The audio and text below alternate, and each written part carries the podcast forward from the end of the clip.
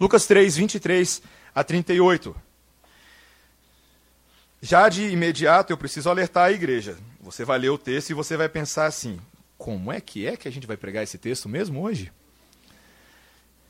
Mas eu quero lembrá-lo, meu irmão, minha irmã, que você veio aqui hoje, você que veio, que toda palavra de Deus é palavra de Deus.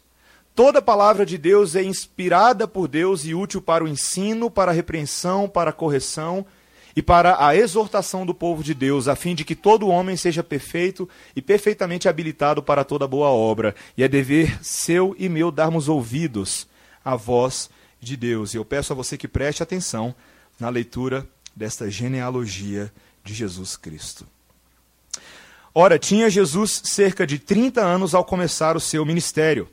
Era como se cuidava, filho de José, filho de Eli, Eli, filho de Matate, Matate, filho de Levi, Levi, filho de Melqui, este, filho de Janai, filho de José, José, filho de Matatias, Matatias, filho de Amós, Amós, filho de Naum, este, filho de Esli, filho de Nagai, Nagai, filho de Maate, Maate, filho de Matatias, Matatias, filho de Semei, este, filho de José, filho de Jodá, Jodá, filho de Joanã, Joanã, filho de Reza, Reza, filho de Melqui, Melqui, filho de Adi, Adi, filho de Cozã, esse de Eumadã, filho de Er. Er, filho de Josué, Josué, filho de Eliezer, Eliezer, filho de Jorim, este de Matate, filho de Levi. Levi, filho de Simeão, Simeão, filho de Judá, Judá, filho de José, este filho de Jonã, filho de Eliaquim, Eliaquim, filho de Meleá, Meleá, filho de Mená, Mená, filho de Matatá, este filho de Natã, filho de Davi. Davi, filho de Jessé. Jessé, filho de Obed. Obed, filho de Boaz. Este filho de Salá, filho de Naasson. Naasson, filho de Aminadab. Aminadab, filho de Admin. Admin, filho de Arni. Arni, filho de Esrom. Este filho de Pérez, filho de Judá. Judá, filho de Jacó. Jacó, filho de Isaac. Isaac, filho de Abraão. Este filho de Terá, filho de Naor. Naor, filho de Serug. Serug, filho de Hagaú. Hagaú, filho de Faleque. Este filho de Eber, filho de Salá. Salá, filho de Cainã. Cainã, filho de Arfaxade. Arfaxade, filho de Sem. Este filho de Noé. Filho de Lameque. Lameque, filho de Metusalém. Metusalém, filho de Enoque. Enoque, filho de Jared. Este filho de Malel, filho de Cainã. Cainã, filho de Enos. Enos, filho de Sete. E este filho de Adão, filho de Deus. Até aqui a palavra do Senhor. Vamos orar mais uma vez, irmãos. Senhor, obrigado por essa genealogia. Certamente aqui nesse texto, Deus, muito mais do que os nossos olhos podem enxergar. E é por isso, Deus, que nessa hora nos submetemos ao Espírito Santo, para que ele nos fale aos corações, para que ele nos revele as verdades escondidas, e para que ele venha a ampliar o nosso entendimento e escancarar os nossos olhos para a tua grandiosa história da salvação. Ajuda-nos nessa tarefa, é o que pedimos no santo nome de Jesus. Amém. Você consegue se lembrar bem do nome dos seus antepassados? Se eu perguntar o nome dos seus avós, parte de mãe e parte de pai, e eu falasse valendo, você conseguiria responder? Talvez muitos de vocês sim, né? E os nomes dos bisavós? Complica muito? Como é que é? Eu tenho uma certa complicação para falar os nomes dos meus bisavós. E dos trisavós? E dos tataravós. E dos tá, me faz lembrar um episódio do Chapolin, que ele ficava brincando com isso. Meus irmãos, é tão, é tão interessante essa ideia de, uh, de árvores genealógicas. E, e é curioso, eu, eu, tive uma experiência muito interessante, porque uh, no Brasil eu não era tão fascinado com isso, até que em 2010 a gente se mudou para os Estados Unidos, e lá as várias famílias que eu conheci uh, se preocupavam com isso. Elas se preocupavam com, essa, com esse nome da família que era carregado de geração em geração. E era muito mais do que apenas um nome. Cada um desses nomes, dos avós, dos bisavós, dos trisavós, carrega uma, uma história. Uma história que era muito preciosa para aqueles que eram seus descendentes, a ponta de baixo da lança. E eu comecei a comparar isso com, com os meus as minhas afeições, aquilo que eu gostava, e eu nunca gostei muito desse negócio de árvore genealógica. Eu lembro uma época que a minha mãe ah, decidiu começar a árvore genealógica da nossa família, traçar de onde a gente veio, lá o pessoal de Portugal, não sei aonde, nossas, nossos antecedentes ou antepassados ah, indígenas. Mas fato é, meus irmãos, é que ah, muitas vezes nós temos total desapego por essas coisas. Nós não, nós não nos importamos muito com, ela, com elas. Isso se manifesta também na forma como, por exemplo, as gerações mais jovens hoje não têm tanto apreço pelas gerações mais idosas, não é verdade? se você for ver essa, essa falta de respeito, eu diria até às vezes que acontecem para com a, aqueles de melhor idade, decorre do desprezo que nós temos pela história deles. Eu nunca vou me esquecer uh, de duas experiências que eu tive, as duas andando de ônibus em Brasília. Uma delas, uma vez, um senhor de idade sentado na frente, ele começa a contar sua história de vida para um rapaz, eu estava de pé, e o rapaz passa a dar atenção para a história daquele, daquele senhor, e eu lembro da fascinação que eu fiquei de ver aquela, aquela passagem de gerações, de experiências, de histórias, e aquilo foi muito bonito para mim. Mas eu já vi o contrário também. Num ônibus também, um senhor que, ao começar um pouco a contar a sua história de vida, um rapaz também, numa outra circunstância, vira para ele e fala: Eu não quero saber da sua história, eu não tenho nada a ver com isso. Eu já vi as duas situações acontecendo, uma para minha alegria e outra para minha grande tristeza. Meus irmãos, as histórias dos nossos antepassados são importantes. Certamente elas são importantes. Elas contam muito de quem nós somos, não é verdade? Muito da nossa identidade, do nosso senso de quem somos, está conectado a quem os nossos antepassados foram.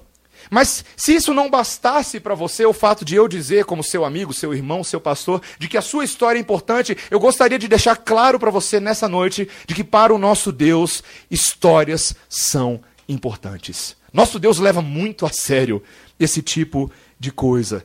E o motivo de Deus levar a sério árvores genealógicas é porque Deus decide contar a história dele nas nossas histórias. Deus decide manifestar o seu grande propósito, a sua grande identidade e a sua missão para com o homem através de histórias generacionais histórias de geração em geração. Nós ouvimos esse tipo de linguagem nas Escrituras quando Deus, em Deuteronômio, através do seu servo Moisés, ele fala que ele é o Deus que guarda a sua aliança de geração em geração, que ama os seus servos e ele manifesta os seus propósitos. Queridos, as árvores genealógicas, além da nossa própria, num primeiro momento talvez pareçam uma lista enfadonha de nomes impronunciáveis. E eu tive que praticar, viu? Porque senão enrolava a língua. Eu aprendi com o reverendo Emílio, tem que praticar antes, senão não dá certo. Mas é muito mais do que isso, elas possuem um significado profundo nas Escrituras, e nós veremos hoje, através dessa árvore genealógica, quatro coisas que eu peço a você que preste bastante atenção. Nós vamos aprender nessa, nessas genealogias bíblicas, em primeiro lugar, que elas nos mostram que a salvação tem uma história. A salvação tem uma história. Depois nós veremos que essa genealogia de Jesus nos mostra como a promessa do rei messiânico, o filho de Davi, se cumpriu. Como ela veio a acontecer. Nós veremos também, em terceiro lugar, que a genealogia de Jesus nos mostra que Jesus é a esperança de toda a raça humana. De toda a raça humana. E em último lugar, nós veremos que a genealogia de Jesus nos mostra que Deus conduz e governa sobre famílias em seus propósitos perfeitos. Nós veremos essas quatro coisas hoje. Não vai ser uma pregação expositiva versículo a versículo. Nós vamos trabalhar as verdades que estão aqui, por isso eu peço sua atenção à medida que nós fomos vendo. Primeira coisa que nós veremos, de que maneira genealogias nos mostram que a salvação tem uma história. A primeira coisa que você precisa entender é que a Bíblia é repleta de genealogias. Você já reparou isso?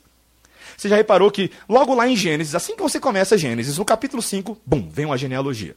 Depois lá no capítulo 10 e 11, bum, outra genealogia. E começa.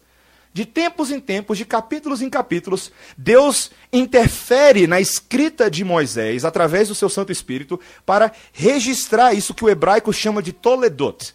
Toledot são genealogias Algumas das mais notáveis delas se encontram no livro de Crônicas. Eu acho muito engraçado quando a gente começa, na nossa leitura bíblica anual, fazer as nossas devocionais em crônicas, não é verdade? Aí você começa aquelas listas infindáveis de genealogias. E talvez a gente não entenda muito bem como elas funcionam, mas o valor num primeiro momento delas é sim um registro histórico dos personagens, das suas famílias. Tinha também um valor estatístico. Se você for ver, por exemplo, as genealogias no livro de Crônicas, elas se seguiam do, do processo administrativo dos reinos, que faziam censos para entender por meio dos cabeças de famílias quem eram as famílias. Quem são as famílias?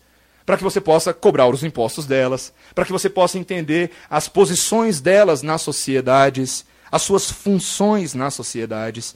Isso era importantíssimo para a nação de Israel, para a organização da nação de Israel. Mas vemos que genealogias não aparecem somente no Antigo Testamento, não é verdade? Elas também aparecem no Novo Testamento. Em particular, o livro de Mateus, o Evangelho de Mateus e o Evangelho de Lucas, os dois apresentam genealogias genealogias específicas sobre a história de Jesus. Mas se você comparar essa genealogia que nós acabamos de ler com a genealogia de Mateus, você vai ver que elas são um pouco diferentes. Que elas não são exatamente iguais. A primeira diferença que você vai perceber é uma diferença de ordem. A genealogia de Lucas, ela começa com Jesus e traça o caminho de volta até Adão. Essa foi a que nós lemos hoje. Mas Mateus começa com Abraão e segue até Jesus. Depois você pode conferir no primeiro capítulo de Mateus, na sua devocional de hoje à noite, genealogia de Mateus 1, 1 a 17. Mas também você vê que as gerações são dispostas de forma diferente. Mateus ele divide a lista dele em basicamente três blocos ou três períodos de 14 gerações, que dariam mais ou menos 42 ah, no total, citadas no, nominalmente. Já Lucas, ele é menos estruturado dessa forma, e alguns estudiosos sugerem que o, o, período, a genealogia toda de Lucas cobre mais ou menos 70 gerações. Ele vai bem mais longe, ele cita outros nomes. Também nós vemos algumas diferenças que talvez sejam um pouco mais complicadas num ângulo exegético de resolver, como por exemplo o fato de que ah, os pais de José que são citados aqui têm nomes diferentes. Por exemplo, na genealogia de Mateus, o pai de José é Jacó, e em Lucas é Eli.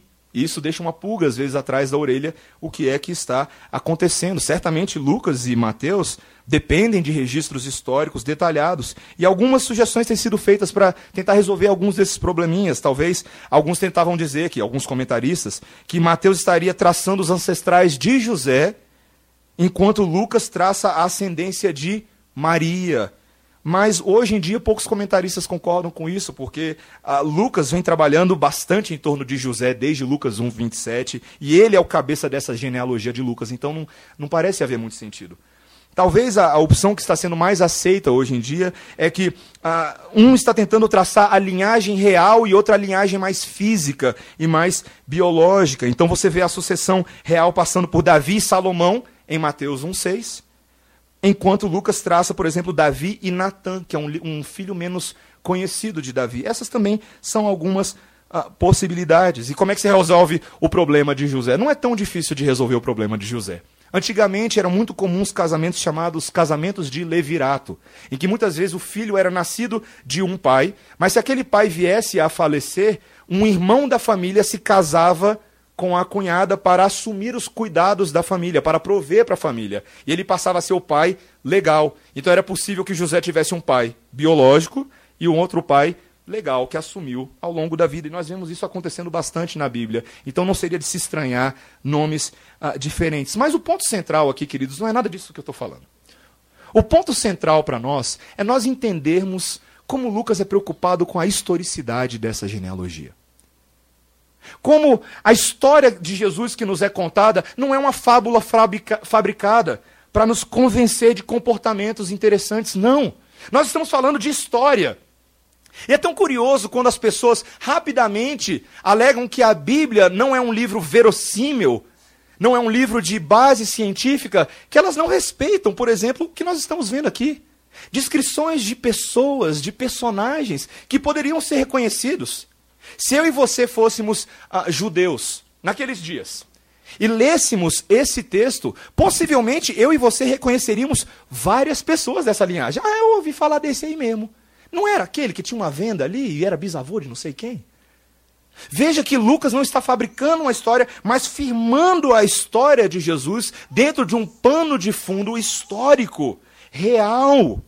Eu lembro, meus irmãos, quando uh, eu estava nos Estados Unidos e americanos são bem fascinados com a ideia de museus.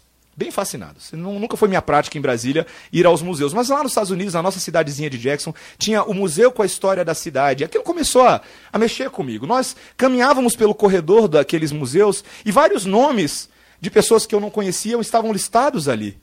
Mas, paralelamente a esses nomes, estavam as suas histórias, a importância delas, a contribuição delas para a formação daquele projeto, aquela cidade onde nós morávamos. E aquilo tinha valor.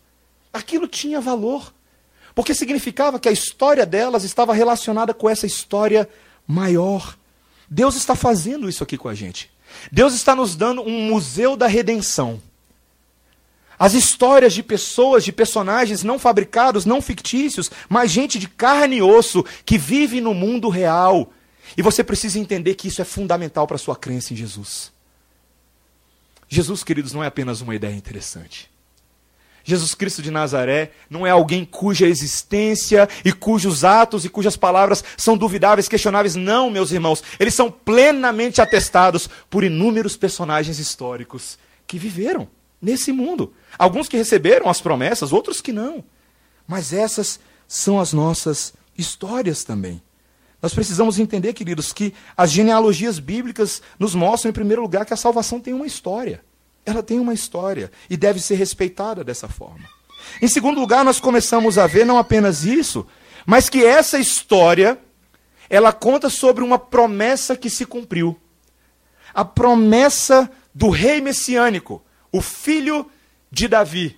Essa promessa se cumpriu. Veja, o versículo 23, ele começa a falar aqui do, do início do ministério de Jesus. Veja o versículo 23, diz: Ora, tinha Jesus cerca de 30 anos ao começar o seu ministério. Essa genealogia traz um marco para o início, a descrição do ministério de Jesus. E se nas, Jesus nasceu talvez em algum momento antes de Herodes o Grande, que veio a falecer no, no ano quarto e depois começou seu ministério talvez no ano 28.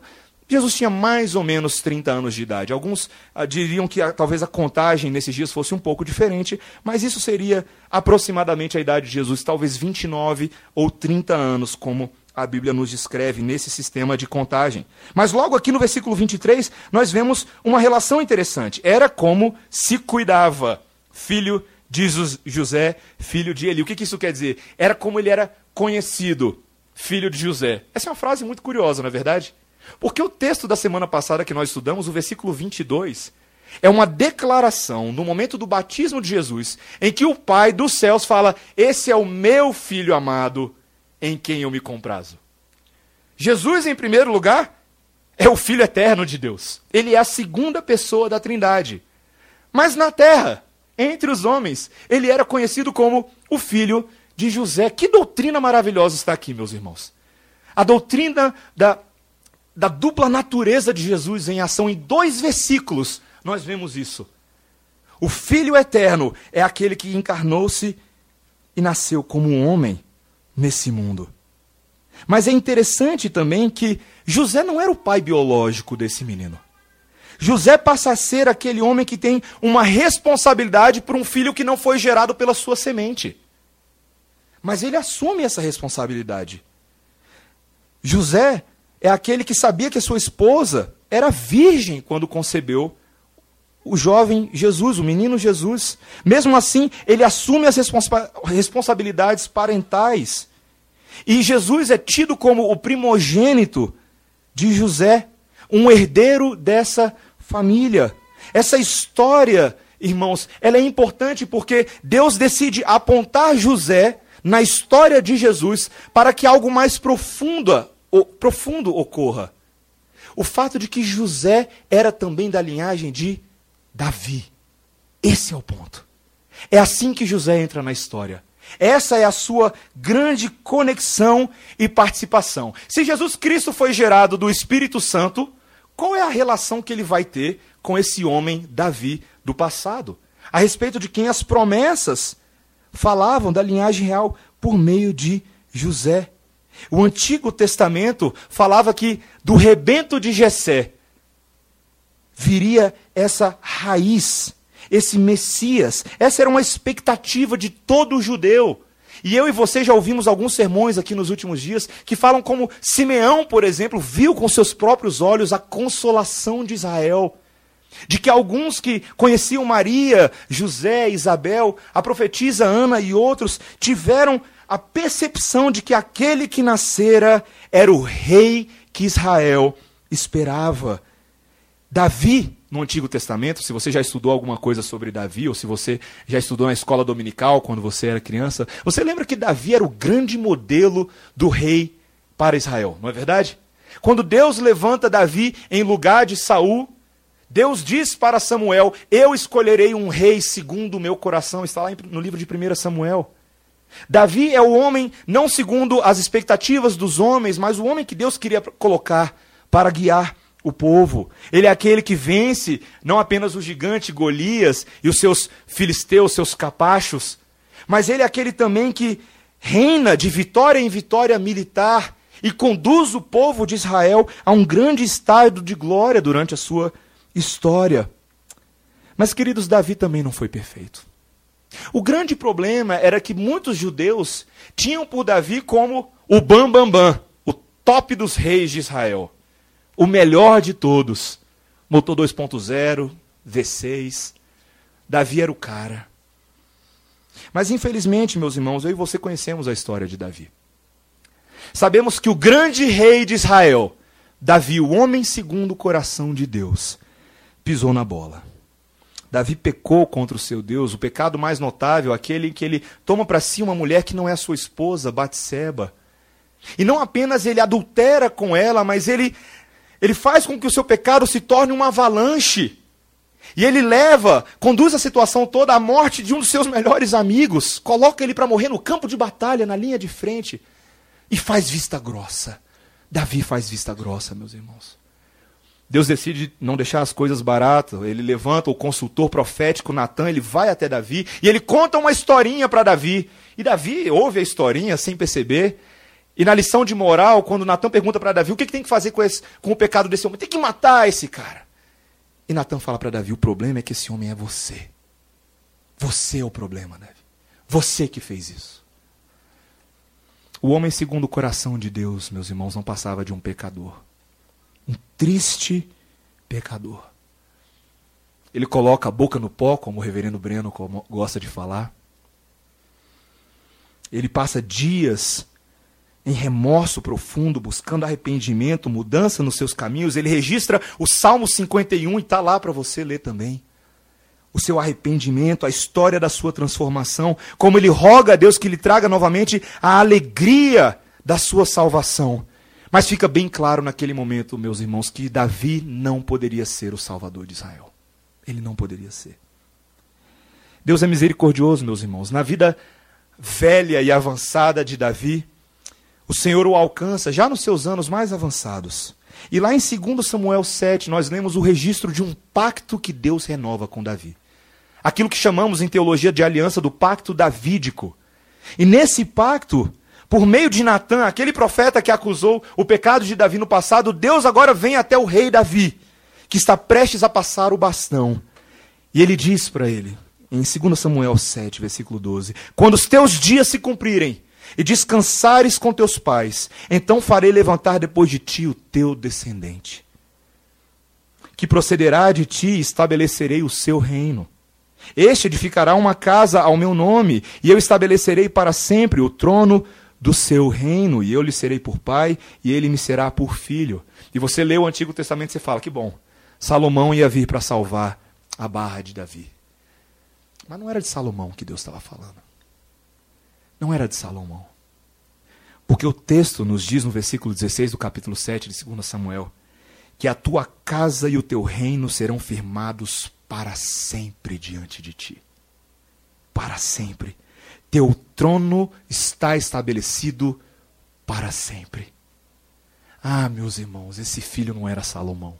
Salomão e você conhecemos. Pisou na bola também, não é verdade? Esse filho, meus irmãos, jamais pisaria na bola. Esse filho de Davi, meus irmãos, é o rei da igreja. É o rei da igreja. Quando nós falamos em teologia sobre os três ofícios que Cristo cumpre, o motivo dele ter vindo a esse mundo. Nós falamos que, em primeiro lugar, ele vem como nosso redentor para exercer o ofício de profeta, aquele que vem falar a voz de Deus e representá-la para nós. Nós falamos também que, em segundo lugar, ele vem para cumprir o ofício de sacerdote, de que ele será o nosso representante e o nosso advogado diante do Pai. Mas o terceiro ofício, meus irmãos, é que ele veio para reinar. Ele é o rei da minha e da sua vida. Ele governa sobre a igreja. E já que estamos falando da reforma protestante, ouça o que o catecismo de Westminster diz: como exerce Cristo as funções de rei? Preste atenção. Cristo exerce as funções de rei sujeitando-nos a si mesmo, governando-nos e protegendo-nos, contendo e subjugando todos os seus e os nossos inimigos. Meus irmãos, que rei maravilhoso! Que rei maravilhoso! Que rei cuidador! Que rei que trabalha por nós! Este rei em quem não há pecado, que não deve nada a nós, ele por amor, ele reina, ele nos sujeita a ele, porque ele é um bom senhor, ele é um bom governador, ele é um bom protetor. Ele fez tudo aquilo que Davi falhou em fazer. E meus irmãos, é aqui o segredo da genealogia. Por que então uma genealogia precisa me lembrar que Jesus é da linhagem de Davi, como nós vimos aqui? Porque no Antigo Testamento, e preste atenção nisso, as genealogias elas tinham uma, uma função de embasar o status de uma pessoa para o exercício de um ofício. Um ofício específico, onde a linhagem era muito importante. Na história de Neemias, Lá no capítulo 7, versículos 5, 64 e 65, existe uma situação em que vários homens precisavam ser registrados como sacerdotes. Mas aqueles que não tinham os seus nomes inscritos nas genealogias eram automaticamente excluídos. Interessante isso. Essa era uma prática do povo de Israel. Então, se de fato, meus irmãos, o Messias de Israel viria da linhagem de Davi, Logo, Jesus deve ser demonstrado como aquele que pertence a essa linhagem. O nome dele está inscrito nessa linhagem. Ele pertence à linhagem de Judá. Meus irmãos, registros em livros são importantes para Deus. Ele leva isso muito a sério. Talvez a primeira aplicação que eu penso aqui, queridos, é o registro do seu nome na membresia da igreja. Durante muitos anos eu sempre pensei que essa foi uma formalidade meio besta. Para que, que a gente faz isso? Né? Depois de um tempo, você nem sabe quem está vindo na igreja, geralmente as pessoas acham que aquilo não tem nenhum valor. Mas, queridos, o seu nome registrado num livro de membresia representa muito para Deus. Porque significa que você agora tem um compromisso com essa linhagem da fé. De que Deus te trouxe para dentro. De que esses que foram trazidos aqui à frente assumem publicamente não apenas o compromisso de um nome, no nosso banco de dados. Não. É um compromisso visível e sério com o corpo de Deus. Você faz parte dessa história. Essa é a sua genealogia, essa é a sua família. Se você acha que é meramente um, um, nome escrito aqui e ali num livro de membresia da igreja, deixa eu chegar lá no céu para você ver o susto que você vai tomar. O tanto de nominho que virou irmão seu lá em cima. Você vai se deparar com esses irmãos, e você vai falar: nossa, era de fato muito mais do que um nome no banco de dados da Igreja Presbiteriana Redenção. Muito mais. Mas, queridos, vocês conseguem entender que isso não é nada comparado ao fato de que o meu e o seu nome estão escritos no livro da vida? No livro da vida. E esses estão escritos lá não por nada que eu e você tenhamos feito. Porque eu e você não tínhamos como coagir o nosso Deus contra a parede e falar: põe o meu nome aí porque eu quero entrar nesse negócio. Não. Foi Ele, meus irmãos, com a sua graça, com a sua misericórdia, com o seu sangue perdoador, que pegou você que estava nas trevas, transportou para o reino da maravilhosa luz e colocou o seu nome lá. E ninguém pode tirar aquele nome. Meus irmãos, como isso é bom Como isso é bom! Poder estar na genealogia da salvação. Como isso é feliz, meus irmãos. Como isso é contente, como isso é alegre. Essa misericórdia infindável e imensurável do nosso Deus. Não tem borracha que apague, meus irmãos. A obra de Cristo é imutável. E o apóstolo Paulo, quando se dá conta da dimensão desse ensinamento e dessa doutrina, ele diz: Que diremos à vista dessas coisas? Se Deus é por nós, quem será contra nós? Aquele que não poupou o seu próprio filho, antes por todos nós o entregou, não nos dará porventura com ele todas as coisas. Quem intentará acusação contra os eleitos de Deus é Deus quem os justifica. Quem os condenará foi Cristo Jesus quem morreu, ou antes ressuscitou, está sentado à destra do Pai. Meus irmãos, se Deus é por nós, quem será contra nós?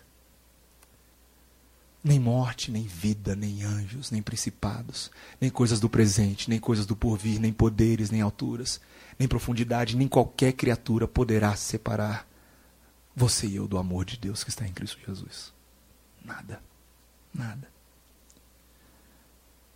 Genealogias são importantes, meus irmãos. Em terceiro lugar, porque elas nos mostram que Jesus é a esperança de toda a raça humana. Diferente da genealogia de Mateus, que vai até Abraão e fica por ali, essa genealogia de Lucas, ela passa de Abraão. Ela vai embora.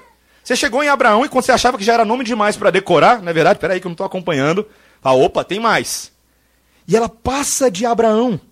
Isso é muito interessante e muito valoroso, meus irmãos. Você precisa entender o motivo de Lucas fazer isso. Primeiro entenda por que, que Mateus fez isso.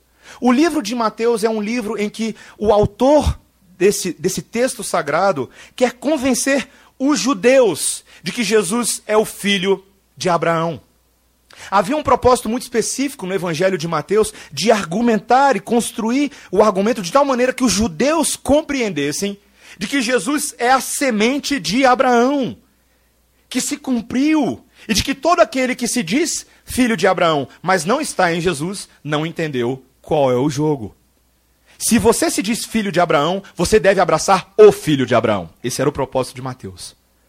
Mas Lucas é mais ambicioso. Lucas ele quer ir um pouco além. E ele quer mostrar para a gente que Lucas não é apenas filho, que Mateus não é. Oi, gente. Que Jesus não é apenas. É muito nome nessa genealogia. Me perdoem, irmãos. Que Jesus não é apenas filho de Abraão, mas que Jesus é filho de Adão. E meus irmãos, eu quando li essa genealogia, dei uma olhada no versículo 38. Eu fiquei alguns minutos refletindo sobre isso. O texto nos diz, versículo 38, Cainã, filho de Enos, Enos, filho de Sete, e este filho de Adão, filho de Deus. Uh! Isso me faz lembrar minha infância. Eu lembro que a história para mim de Enos, de Sete e dos filhos de Adão eram as histórias que minha mãe me contava quando eu era criança e a gente pensava muito nesses primeiros filhos dos homens que habitaram no mundo. Mas é estranho pensar que Adão é filho de Deus. De que Adão não é gerado por uma mulher e por um homem. Adão é gerado do barro. Ele é gerado da vontade de um ser autoexistente, que não se pauta pela sua criação, mas está acima e fora da sua criação. Isso é grandioso. Isso é algo tremendo. Imagina ser Adão. Não tem ninguém acima de você. No primeiro momento, quando você nasce, você está sozinho no mundo. Tem você e Deus.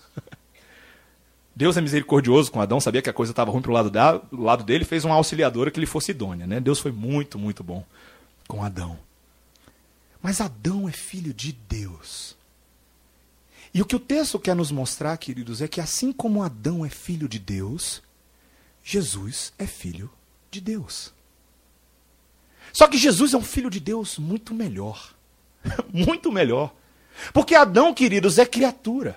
Adão foi formado do barro, e ainda que ele fosse formado moralmente puro num primeiro momento, com a possibilidade de pecar ou não, mas ele foi feito de forma pura pelo próprio Deus. Os caminhos de Adão rapidamente descarrilharam no capítulo 3 de Gênesis. Quando ele e Eva, dando ouvidos à voz da serpente, escolhem caminho de rebelião e de transgressão, comem do fruto da árvore do conhecimento do bem e do mal, que Deus havia ordenado que não comessem, e eles caem em profunda transgressão e na miséria do seu pecado. Esse é o primeiro Adão. Mas, meus irmãos, a Bíblia fala de um segundo Adão. E fala muito desse segundo Adão. O apóstolo Paulo, inclusive, cria toda a sua teologia no livro de 1 Coríntios e também em outras cartas em torno desse segundo Adão, desse projeto de Deus melhor, que não é apenas mais criatura, mas esse Deus agora encarnado vem a esse mundo para ser o homem que Adão nunca foi. Para ser um projeto melhorado de humanidade. Nós vemos aqui, queridos, a promessa que foi dada ao mundo de um ser humano perfeito que haveria de consertar o rumo das coisas. E essa promessa não aparece só no livro de Lucas ou no Novo Testamento, como algumas pessoas parecem. Essa promessa aparece lá no Jardim do Éden. Lá no Jardim do Éden. Logo após aquela, aquela queda terrível, aquele momento de troca de culpa em que Adão, Eva e a serpente ficam os três num embrólio sem fim. Deus declara a maldição, a entrada da morte no mundo. Mas, queridos, é naquele texto em que o Deus Santo pronuncia julgamento, que é o mesmo texto que Deus pronuncia esperança. Porque ele diz que o filho da mulher haveria de esmagar a cabeça da serpente. É em Gênesis 3,15, meus irmãos, que nós temos o primeiro evangelho da Bíblia, a primeira boa notícia de que o mundo não acabaria em Gênesis 3 de que o Deus da história estava preparando uma semente da mulher, fruto da promessa, e preservaria essa promessa ao longo dos anos, para que ela se cumprisse perfeitamente em Jesus. Jesus é o herdeiro, ou como o comentarista Matthew Henry fala, ele é o destino do homem. Essa genealogia, meus irmãos, ela prenuncia o alcance universal da salvação de Deus, não apenas para os judeus mas para todas as pessoas. É uma esperança universal. E essa era uma mensagem chocante para os judeus. Era difícil de aceitar isso. Gostavam de bater no peito e falar: somos filhos de Abraão. As alianças são nossas, as tábuas da lei são nossas, os patriarcas são nossos, os profetas são nossos. E Deus vira para os judeus e fala: vocês não têm esse direito. Porque o meu projeto nunca foi apenas étnico. O meu projeto sempre foi espiritual. E esse Deus que nos envia o segundo Adão, Jesus Cristo de Nazaré, o filho de Davi, o desejado das nações, é o Deus, meus irmãos, que nos alcançou com a sua genealogia. Jesus Cristo é o projeto perfeito de humanidade para nós. Quando nós olhamos para Jesus, vimos alguém que fez tudo que Adão não conseguiu fazer. Ele foi perfeito, sem pecado. Ele construiu uma identidade de relacionamento com esse mundo sem falhas. A sua verdadeira humanidade é a nossa esperança. Deus reconstrói o sentido de ser humano em Jesus. E meus irmãos, isso é algo maravilhoso para nós. Porque essa genealogia nos diz que eu e você podemos ser reconstruídos como seres humanos à imagem do Filho de Deus. Nós vivemos numa sociedade em que nos nossos dias muito se fala sobre os direitos humanos, não é verdade? Muito se fala. Na nossa sociedade brasileira politizada, então, vixe, fala-se muito sobre isso. Precisamos resgatar os direitos e sermos humanizados. Então tudo é humanizado hoje. Parto é humanizado, comida orgânica é humanizada. Não é verdade? Animais são humanizados. Inclusive, eu estava conversando com, os, com meu pai esses dias sobre como nós vivemos numa cultura em que nós temos idolatrado mais bichinhos de estimação e humanizado mais bichinhos do que seres humanos. Não é verdade? Nós temos esses, esses valores e conceitos na nossa sociedade. Mas a verdade é, meus irmãos, que sem Jesus Cristo de Nazaré não há referência de humanidade para esse mundo. Não há. O homem se torna padrão para si mesmo. Ele idolatra os seus próprios parâmetros, os seus próprios valores. E esse caminho é morte e perdição, meus irmãos. Esse caminho é morte e perdição. Não conduz a lugar nenhum. Jesus Cristo de Nazaré é a mensagem não somente que eu e você precisamos para ser mais felizes, é a mensagem que o mundo precisa, meus irmãos, para saber o que significa ser humano. É a mensagem que o mundo precisa. O Filho de Deus se fez homem para aperfeiçoar na carne o projeto de Deus.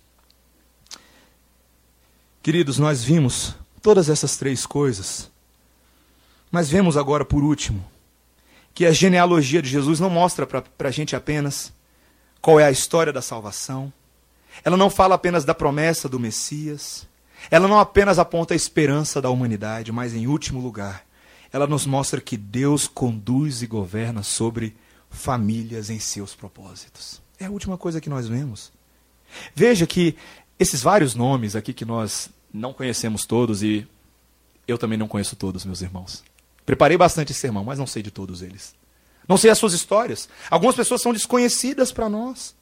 Mas a verdade é que, é que essa, essa história da promessa da semente, ela é uma história muito estranha. Porque Deus disse lá no Gênesis que haveria uma promessa, um descendente da mulher que haveria de pisar na cabeça da serpente, e lá em Jesus nós temos o cumprimento dessas coisas. Mas aqui no meio, entre aquele ponto e esse ponto, meus amigos, pensa na bagunça. Pensa numa bagunça. Pensa a quantidade de vezes em que aos nossos olhos essa promessa ficou ameaçada. Começa lá com um casal de irmãos chamado Abel e Caim. Desde lá, nós vemos a entrada da, da morte no mundo, a expressão do pecado na sua forma mais vil e cruel, quando um irmão tem coragem de matar o outro por inveja. Logo ali, eu e você já ficamos preocupados. Se Gênesis, ou se a história da redenção terminasse em Gênesis 4, a nossa situação estava muito complicada, meus irmãos. E tinha tudo para terminar. De fato, Hebreus 11 nos lembra que Abel era aquele de fé. Era aquele cuja oferta era aceitável ao Senhor. E se a história da semente da mulher estivesse nas mãos de Caim, meus irmãos, nós não estaríamos aqui. Mas Deus não termina em Abel.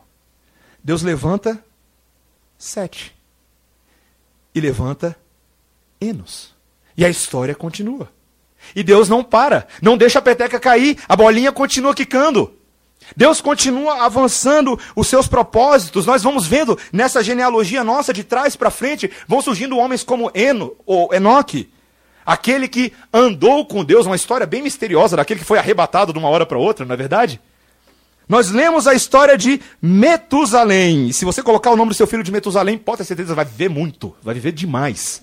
969 anos. Metusalém. A história vai avançando, alguns nomes aparecem, mas de repente aparece alguém que a gente conhece como Noé e Sem, que sobreviveram ao dilúvio na arca. A família que achou graça aos olhos do Senhor em Gênesis 6, sobre quem Deus falou. Eu vou conservar um povo para mim, um remanescente. O projeto da recriação de Deus estava salvo, a semente continuaria. E a família sai da arca depois de 40 dias, tem pomba, tem arco-íris, tem uma série de afirmações. E você pensa, tá aí, Noé é o cara. Noé vai salvar a nossa barra. E foi isso que aconteceu, meus irmãos. Noé não dá conta de preservar a semente. Noé se envolve em pecado, de embriaguez, ele faz o que ele não deve, Deus se decepciona com Noé. Mas Deus não perde tempo e a história continua, e ele continua mantendo a promessa, porque ele é o Deus da promessa. E ele levanta Abraão, o homem de fé, o patriarca da fé, e seus filhos, Isaac, Jacó e Judá. E todos eles vêm e você pensa: pronto, resolvemos, agora temos os patriarcas e a coisa está muito boa. E vez após vez, esses homens decepcionam. Esses homens frustram, esses homens mentem, esses homens tramam, esses homens assassinam, esses homens estupram, esses homens fazem todos os tipos de coisa.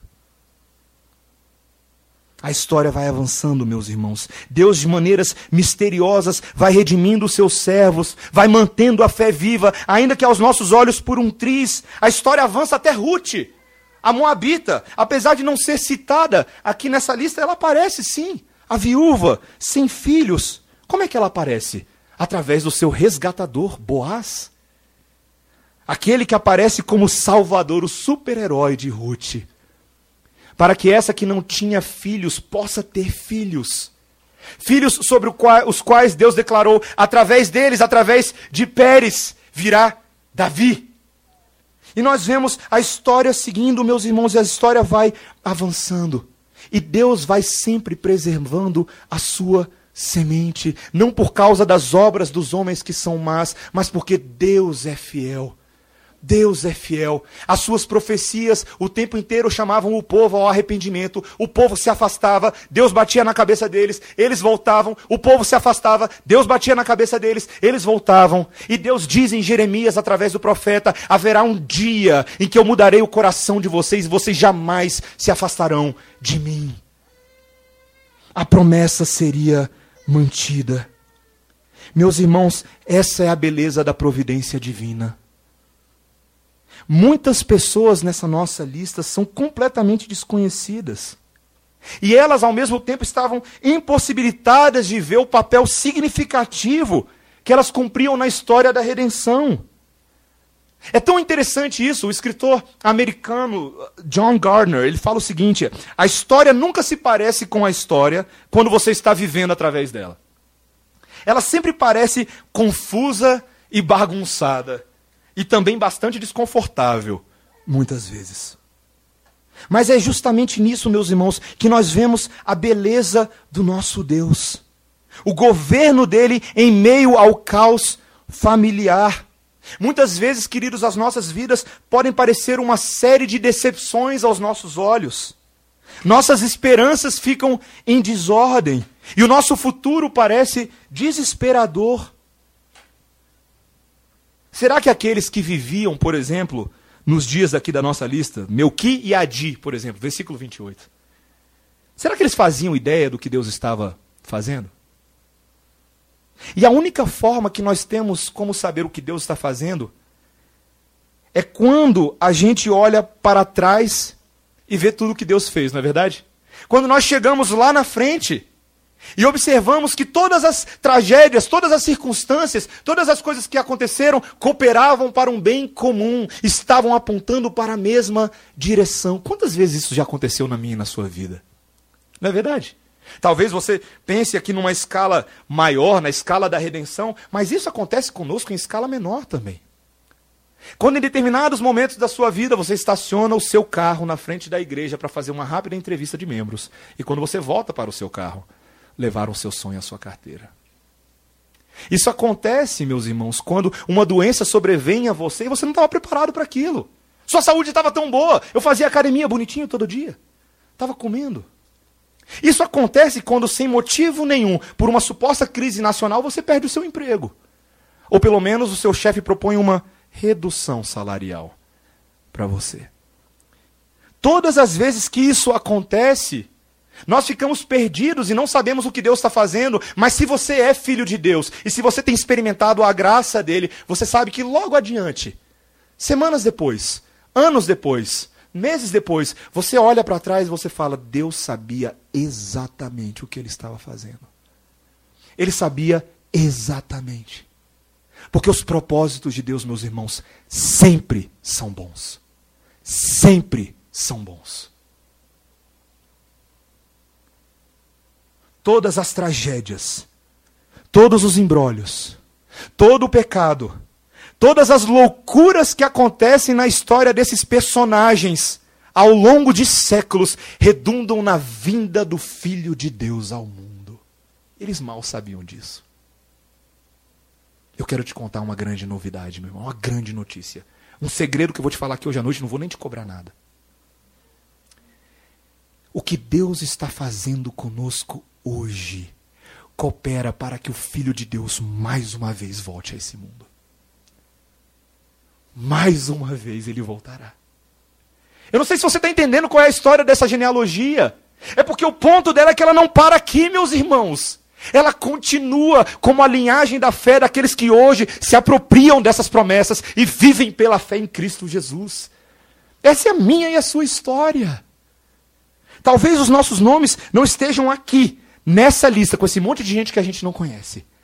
Mas eles estão numa genealogia que o próprio Deus conhece. Uma genealogia que coopera para o nosso bem. Porque é assim que ele escreve a história do mundo. As genealogias, meus irmãos, estão escritas na Bíblia não para que a gente fique pulando elas na hora da devocional ou na hora da pregação mas para que a gente compreenda o seu valor para nós. O que elas falam sobre o nosso Deus, o que elas contam sobre nós, o que elas contam sobre o nosso futuro. Está na hora de eu e você começarmos a dar mais valor à nossa história. Nós celebramos hoje a reforma protestante. Pensa numa genealogia boa que é contada nessa história. Ela fala de homens que talvez você não conheça muito, como Calvino, Lutero, Zwinglio e tantas outras pessoas muito menos conhecidas, que não foram tão brilhantes nas suas aparições. Mas elas contam de uma genealogia que começa no Novo Testamento e continua até os dias de hoje. Dois mil anos de história de igreja para encorajamento do seu coração. Homens, mulheres que não foram perfeitos, famílias que foram sim pecadoras e foram destruídas, foram atacadas por Satanás, tentadas a viver segundo o mundo. Entretanto, famílias que foram mantidas pela mesma promessa que sustentou aqueles nas Escrituras Sagradas. A nossa história é importante. Dizer que nós somos reformados, presbiterianos, é importante. Não é tradicionalismo de homens, não. É a história do povo de Deus. É a história do povo de Deus. E nós, que vivemos pela fé, devemos conhecer o nome dos nossos avós, o nome dos nossos trisavós, tataravós. Precisamos. Essas histórias nos ensinam como não errar. E naquilo que eles acertaram, como imitar, como continuar. Nós devemos amar genealogias, meus irmãos, porque Deus ama genealogias. E que isso sirva de encorajamento para nós nessa semana quem sabe como exercício essa semana, na sua casa, você pode perguntar para os seus pais, temos muitos jovens aqui. Pergunte para os seus pais. Conta um pouco mais a, a minha história de vida. Fale-me sobre os meus avós. Fale-me sobre de onde viemos. Conte-me como é que foi que Deus que me alcançou. Conte-me a história da soberania de Deus que me trouxe até esse momento construindo uma história da salvação na minha vida. Peça isso a eles. Peça isso a eles. Mesmo nas tragédias, mesmo nas coisas ruins, você vai ser capaz de ver a mão de Deus. Se não fosse Ele nos conduzindo, nós não estaríamos aqui, porque até que nos ajudou o Senhor. Oremos. Santo Deus, obrigado pela tua palavra, pela história desses homens e mulheres, por tantos detalhes que às vezes nos fogem ao conhecimento, mas que no grande panorama da história mostram a mão poderosa de Deus guiando o curso da história, da qual nós fazemos parte. Obrigado pela genealogia do filho de Davi, Jesus Cristo. É através dela que o conhecemos melhor, Senhor. Que queremos esse conhecimento, Senhor, para que o Senhor nos abençoe, para que o Senhor nos edifique e nos encoraje. E ajuda-nos, Senhor, a admirarmos a tua história, para que o mundo conheça a tua história também através de nós. Que saibamos falar com propriedade dos nossos avós na fé, dos nossos trisavós e bisavós, dos nossos antepassados, para que nós possamos entender e dar mostras ao mundo dessa linhagem da qual eles mesmos podem fazer parte. O segundo Adão veio para restaurar tudo, Senhor. Abençoa-nos em nome de Jesus. Amém.